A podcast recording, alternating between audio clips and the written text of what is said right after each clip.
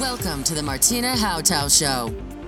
This is your number one podcast, which turns up your emotions, your mindset to reach everything you want and much more. Are you ready to get the best in every area of your life? It's time to upgrade with your host, Martina Hautau. Bevorzugst du auch Erfolge? Lebst du ganzheitlichen Lebenserfolg? Ist es dein Bestreben, dass alles rund läuft? Dann bist du richtig, goldrichtig. Genieße die Interviews mit meinen Interviewpartnern aus meiner Talkshow Erfolge bevorzugt.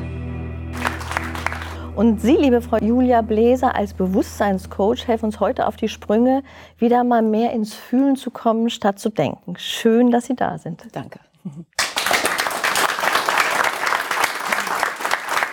Sei doch mal egoistisch, wird das eigentlich sehr verpönt. Setz dich an die erste Stelle, ist jetzt auch nicht so, wo jeder sagt, ja, mach das doch endlich mal. ist auch nicht so mit Begeisterung rufen verbunden. Ähm, wir lernen ja das überhaupt nicht. Wann verlieren, sind wir uns irgendwann mal bewusst oder wäre es wichtig, es schon sehr früh zu lernen, mir bewusster zu sein, was ich eigentlich will? Also da ich ja Mutter auch von einem vierjährigen Jungen bin, ähm, stelle ich fest, dass die Kinder das von Natur aus natürlich haben. Also die folgen ihren Impulsen, die hören auf ihre Herzensstimme und wenn die, sag ich mal, ein Bedürfnis haben, dann äußern die das auch sofort. Und die haben nicht das Gefühl, egoistisch zu sein, sondern ganz im Gegenteil, die leben das aus, was sie also für Bedürfnisse haben.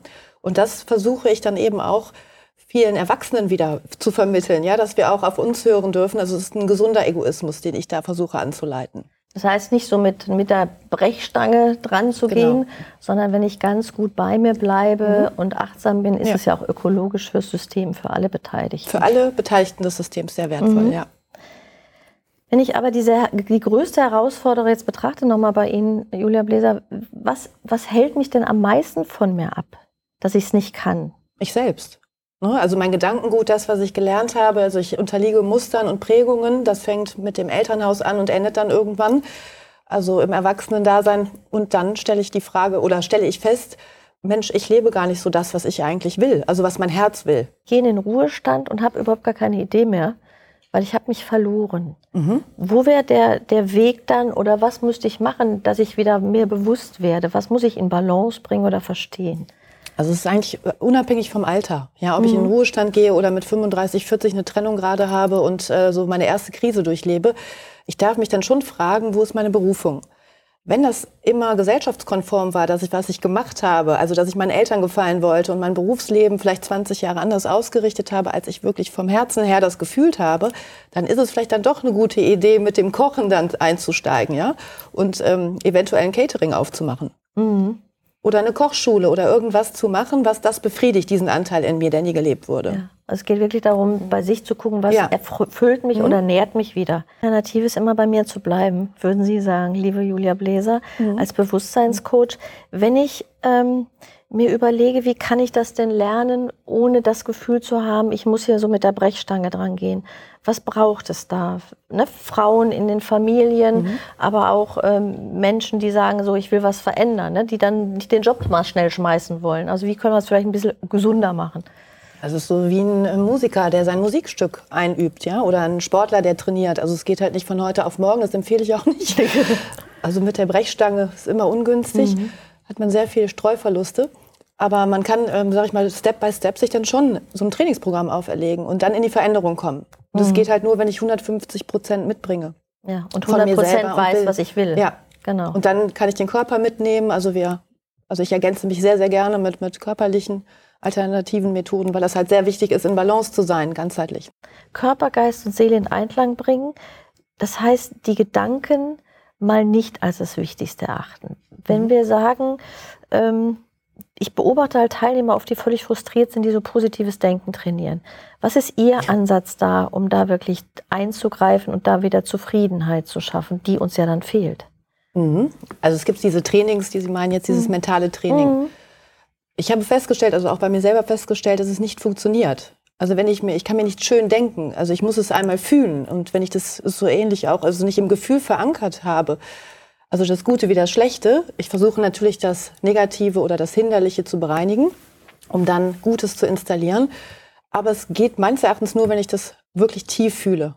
So wie Trauer und Liebe, das sind Gefühle. Alles andere sind durch Gedanken erschaffene Emotionen. Mhm. Wut, Hass, Neid, Ohnmacht, das sind ja alles emotionale Dinge. Wenn ich nicht bei mir bin, werde ich ja meistens unzufrieden und grantelig. Und ja. erfasst das ja oft gar nicht, was da ist. Mhm. Wie geht der Weg dahin, das zu verstehen, wer bin ich mhm. und wie komme ich da wieder raus? Was, was wären da so die ersten Schritte, die ich gehen sollte? Gut, also auch ich empfehle erstmal mit sich in Kontakt zu kommen. Mhm. Teilweise auch über solche Praktiken. Äh, ich leite zum Beispiel in Trancen an, also in den Alpha-Zustand zu kommen. Das heißt, das Bewusstsein etwas runterzufahren, aus diesem totalen konzentrierten Bewusstsein, Wachbewusstsein herauszugehen. Und dann habe ich die Möglichkeit, mit dem Unterbewusstsein erstmal in Kontakt zu kommen. Ne? Mhm. Also, mich wirklich, also meine Stimme wahrzunehmen. Meine Stimme, mich wieder wahrzunehmen ja. und zu hören, was mhm. ist. Wir haben ja immer dieses erste Bauchgefühl. Ja. Und dann fängt da oben einer an zu reden, der uns totlabert und meistens ablenkt. Wie können wir da in Kommunikation geraten oder was ist so da Ihre Empfehlung zu sagen, wie verbinde ich das jetzt besser miteinander? Weil beides hat ja sein Recht. Ja, ja, ich empfehle nicht, das Denken auszuschalten. Ne? Also nur fühlen ist auch nicht ganz so gut. Also wenn ich, ähm, sage ich mal, den Verstand meinem Herzen eher folgen lasse, also den zur Planung, zur Umsetzung, also etwas ins Tun bringen nutze, dann habe ich den Verstand richtig eingesetzt. Aber wenn ich den überlagere, also übers Herz überlagere, dann, ähm, sag ich mal, verrate ich so ein bisschen meine Herzenstimme und das kennen wir auch alle. Das heißt, wenn wir unser Herzgefühl nicht leben, dann kommt das an einer anderen Stelle manchmal wieder raus. Und zwar auch körperlich, dann über gewisse Symptome. Mhm. Denn wir haben ja ein gutes Feeling. Ne? Ja. Das ist ja nicht so, dass wir das nicht haben. Mhm. Die Frage ist jetzt ein kleiner Tipp. Wie kriege ich, also mein erster Impuls ist ja. Und jetzt kommt halt eine Fanfare an tollen Argumenten, die, mhm. mich, nicht, die mich nicht wirklich dahin bringen, sondern vielleicht auch wegbringen ja. von dem. Wie kriege ich da Ruhe rein? Kleiner Tipp für unsere Zuschauer, damit die jetzt demnächst ganz entspannt sich schon mal bewusst werden können, um neue Entscheidungen zu treffen. Also ich liebe so eine Meditation, die geht fünf Minuten lang Gedankenlehre erschaffen. Tiefenatmung üben, wirklich mal so die äh, Hand auf den Brustkorb legen, in der Atmung die Konzentration finden und dann die Ruhe finden.